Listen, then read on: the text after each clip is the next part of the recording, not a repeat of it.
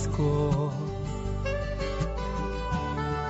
trovador de mi pueblo, hoy perseguido por servir al Señor. Comienza Francisco y Clara, Camino de Misericordia, un programa dirigido por Fray Juan José Rodríguez. A la dama pobreza,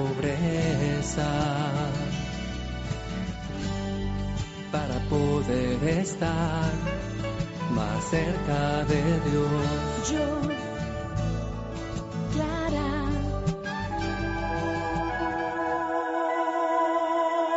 Vivamos con alegría la regla de vida franciscana como la mejor expresión que emana del Evangelio. Un saludo fraterno de paz y bien, hermanos. San Francisco nos invita a guardar en nuestro corazón la presencia del Señor, sin divulgar nada de nuestra intimidad, siguiendo aquellas palabras del profeta, he escondido en mi corazón tus palabras con el fin de no pecar delante de ti. Santa Clara, por otra parte, nos invita a aceptar nuestra realidad y a convertirla en trampolín para el encuentro con el Señor. Acerquémonos una vez más a la palabra del Señor, que ella sea la que motive nuestro seguimiento y encuentro con Jesucristo nuestro Señor.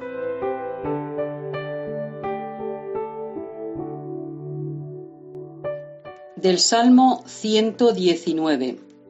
Te busco de corazón. No dejes que me desvíe de tus mandatos. Dentro del corazón guardo tu promesa para no pecar contra ti. Bendito seas, Señor. Enséñame tus normas. Con mis labios enumero todas las decisiones de tu boca. Encuentro más alegría en tus preceptos que en las riquezas. Quiero meditar tus decretos y contemplar tus sendas. En tus normas tengo mis delicias. No echo en el olvido tu palabra.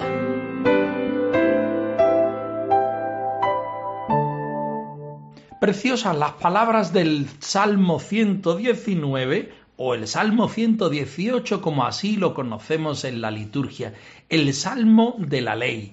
Era el vademecum de todo judío para cumplir la norma, los mandamientos y así encontrarse con el Señor y así encontrarse con la justificación que el Señor te hacía.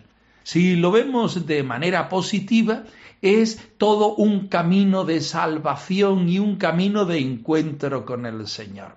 Nosotros tomamos estos versículos desde el 10 al 16 de una manera intencionada, porque posteriormente vamos a encontrarnos con un relato en el cual San Francisco guarda en su corazón toda la experiencia con el Señor. Te busco de todo corazón, nos dice el versículo 10. No consienta que me desvíe de tus mandamientos. Si yo estoy en tu corazón, ya no necesito ni quiero otras realidades. Y continúa en el once diciendo, en mi corazón guardo tus mandamientos, así yo no tendré que jurar en contra de ti. Bendito eres, Señor, enséñame tus mandamientos, que mis labios enumeren todos tus mandamientos y que sea mi alegría en el camino de tus preceptos. Meditando tus mandatos, me fijo en tus sendas, tus decretos son mi delicia, no olvidaré tus palabras. Nuevamente nos damos cuenta que la vida en el Señor es plena y cada vez que nosotros no estamos en el Señor nos damos cuenta de que nuestra vida se hace vacía. Guardando nuestro corazón en el Señor, los judíos dirían, guardando nuestro corazón en los mandamientos del Señor, nos encontramos con Él mismo.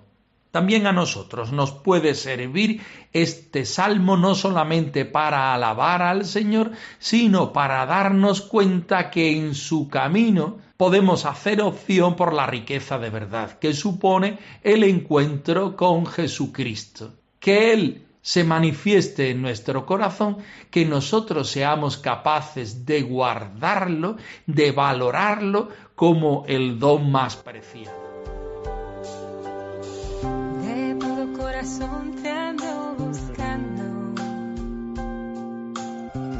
y como un tesoro tu palabra guardo y llevo grabada mi vida Señor tú jamás te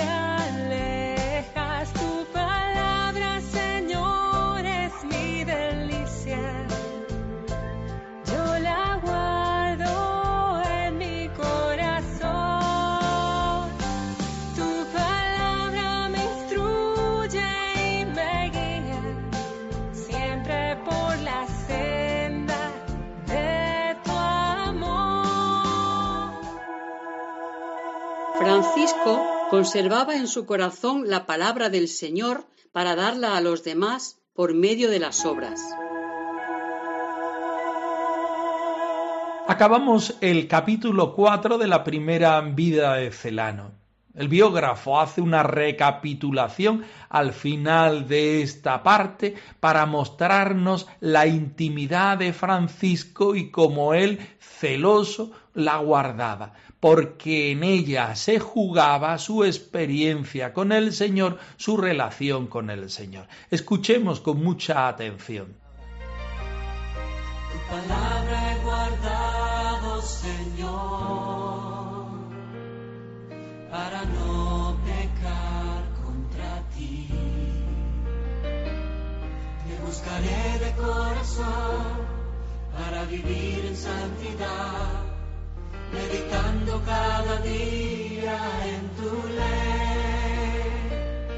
No solía revelar a nadie, si no es a alguno que otro, aquel importante secreto.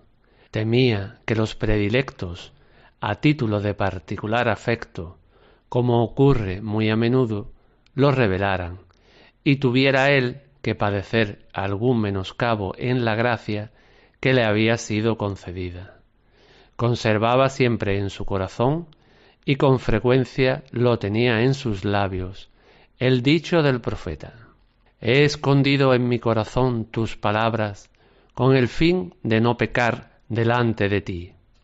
Para los casos en que, habiendo recibido a personas del mundo, quería cortar la conversación con éstas, había dado a los hermanos e hijos que con él moraban la consigna de que recitaría dicho versículo con la intención de que ellos manifestaran enseguida con toda cortesía a los visitantes que podían retirarse, pues tenía la experiencia de que es un gran mal comunicar todo a todos, y sabía que no puede ser hombre espiritual quien no tiene más secretos ni secretos más importantes que los que se reflejan en el rostro, y que, por lo que exteriorizan, pueden ser juzgados en todas partes por los hombres. De hecho, había dado con algunos que, simulando estar de acuerdo, disentían interiormente, con quienes le aplaudían por delante y se burlaban a sus espaldas, con otros que, juzgando los hechos, habían difundido entre personas sencillas y buenas suspicacias respecto de él. Muchas veces la malicia trata de denigrar a la pureza y, por ser familiar a muchos la mentira, no llega a darse crédito a la verdad de unos pocos.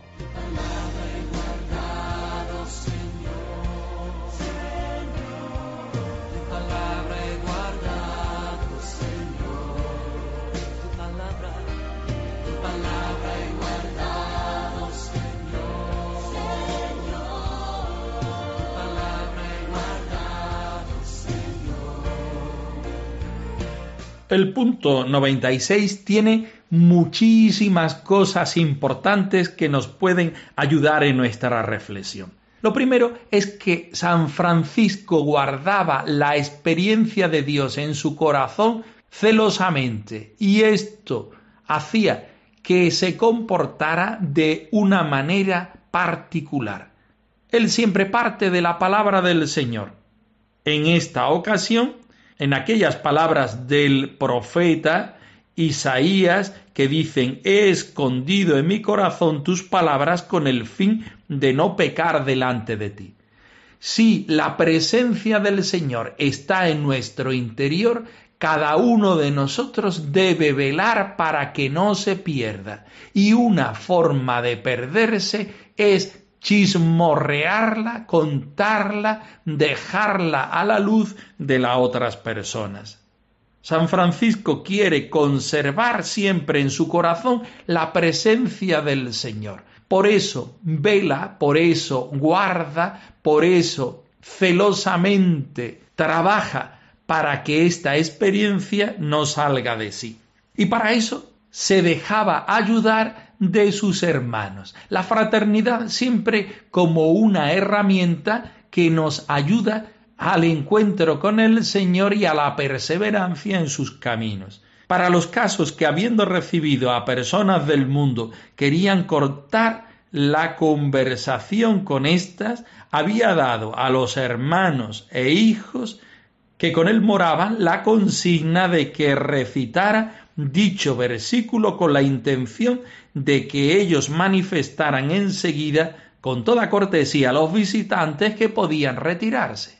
Cuando las personas querían indagar y querían meterse en aquella experiencia, la guarda celosamente y se siente ayudado por los hermanos para vivir guardando este tesoro del Señor. También nosotros estamos llamados a guardar el tesoro de nuestro corazón, porque la intimidad de Él con nosotros y nosotros con Él, allí es donde permanece viva esa experiencia de Dios.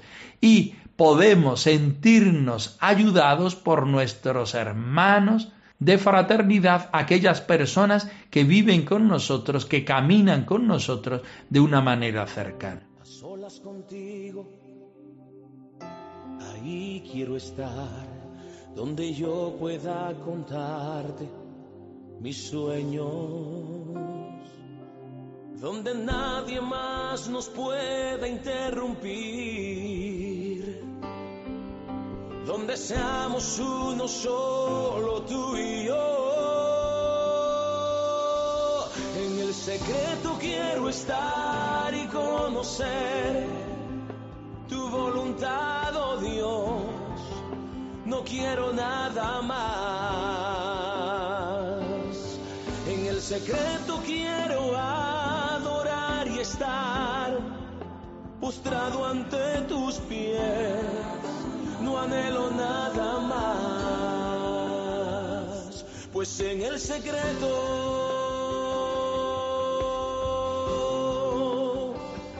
está el secreto.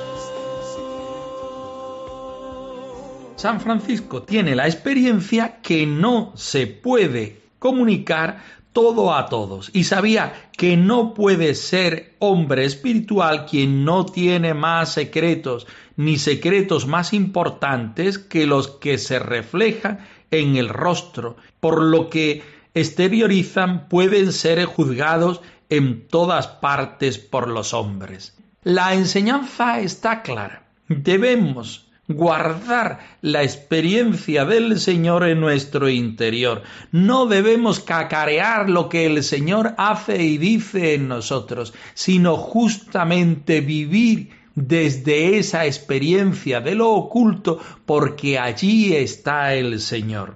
Alguno que pueda estar escuchando nos preguntaría, bueno, y entonces no podemos dar testimonio de lo que el Señor hace y dice en nosotros, sí, por supuesto, pero la experiencia que tenemos del Señor es de nosotros. Allí en el interior donde nosotros guardamos la experiencia del Señor, allí vive el Espíritu con el Señor y el Señor con el Espíritu. Allí no debemos dejar puertas abiertas para que nadie llegue a cacarear, a querer pisotear, a hacer de aquel encuentro un encuentro vacío del Señor y lleno de las habladurías del mundo, porque San Francisco tiene la experiencia de que algunos que han querido indagar, meterse en la experiencia de Dios de otros, han terminado por aplaudir por delante y burlarse a sus espaldas, y otros que juzgando los hechos habían difundido entre personas sencillas y buenas suspicacias con respecto a él. Lo mejor es quedarse con la experiencia dentro de nuestro corazón y desde allí irradiar esa experiencia. Te hablo de Dios, no te hablo de mi experiencia. Pongo al Señor en medio de todos y no me pongo a mí con mi testimonio.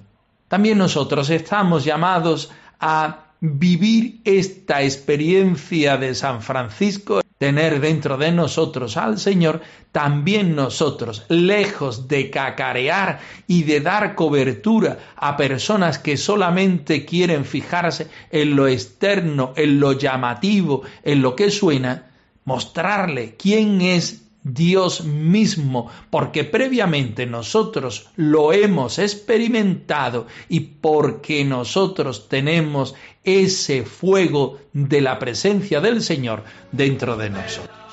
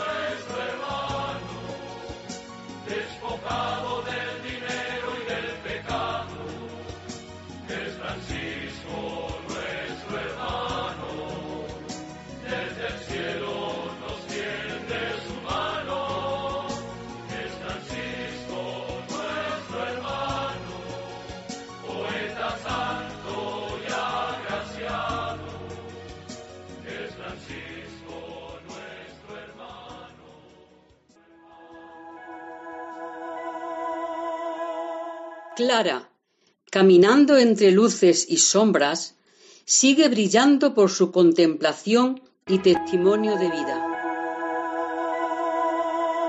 Avanzamos en la biografía de las hermanas Clarisas de Salvatierra titulada Clara de Asís habitada por la vida y el amor.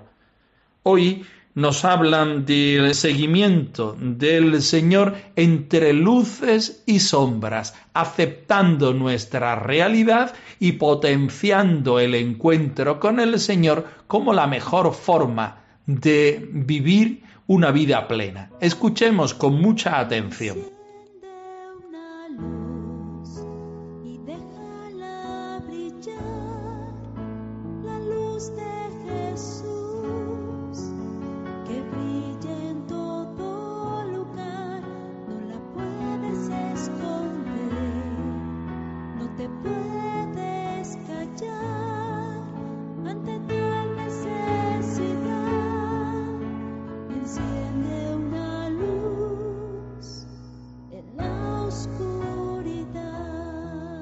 ¿Cómo habitar el ahora que nos toca vivir sin que la oscuridad nos ciegue? ¿Desde dónde iluminarlo para descubrirlo como tiempo de gracia y oportunidad? ¿Cómo inundarnos de tanta luz que podamos hacer de todo, también de las sombras, trampolín para ahondar en nuestra existencia y salir más solidarios y lúcidos, más vivos y portadores de vida? Hay muchas realidades que no podemos cambiar, tanto personales y familiares como de nuestro entorno laboral, social o eclesial, pero siempre podemos vivir mejor lo que acontece. ¿Cómo nos posicionamos ante la realidad? No todas las maneras son saludables.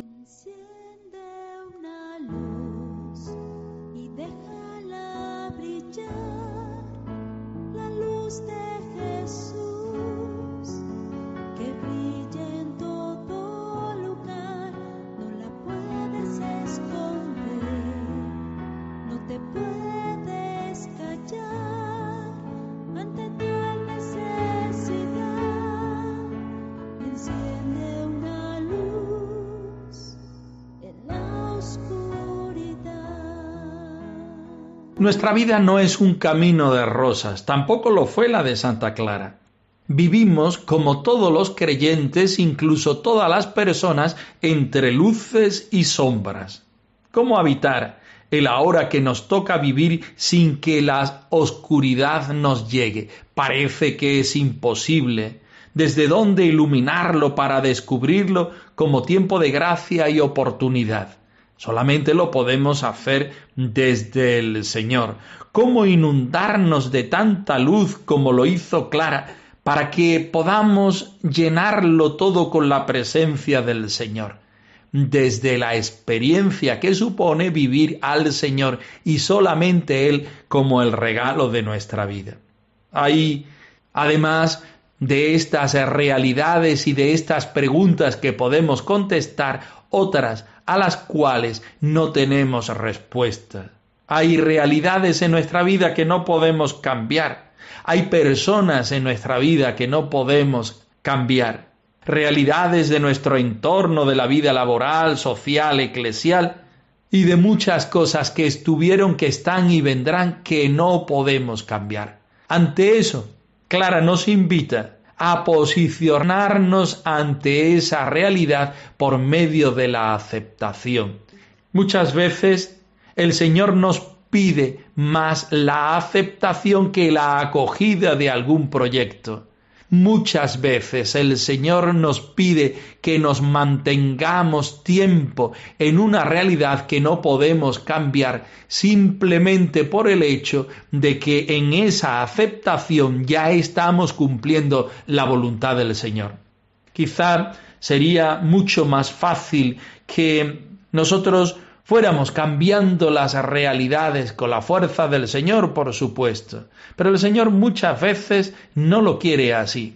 El Señor quiere que ante esa realidad que nosotros no podemos cambiar, nos sintamos pobres, necesitados del Señor, nos sintamos con la necesidad de acudir al Señor una y otra vez para que sea Él el que cambie la realidad o para que sea Él quien nos dé a nosotros la posibilidad de aceptarlo todo como el mismo Jesús aceptó su pasión y muerte. Que hoy seamos capaces de decirle al Señor como quieras, de la manera que quieras, donde tú quieras y de la forma que tú quieras. Así lo vive Clara, así lo viven las hermanas clarisas, Así nos invita el Señor, Clara y las hermanas a que nosotros lo vivamos.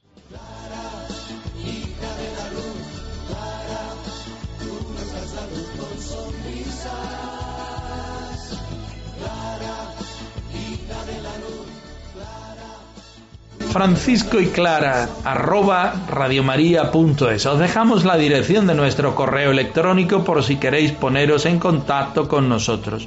Nosotros nos despedimos, no sin antes ofreceros la bendición del Señor resucitado al más puro estilo franciscano. Que el Señor os conceda la paz y el bien, hermanos. Han escuchado en Radio María Francisco y Clara, Camino de Misericordia, un programa dirigido por Fray Juan José Rodríguez.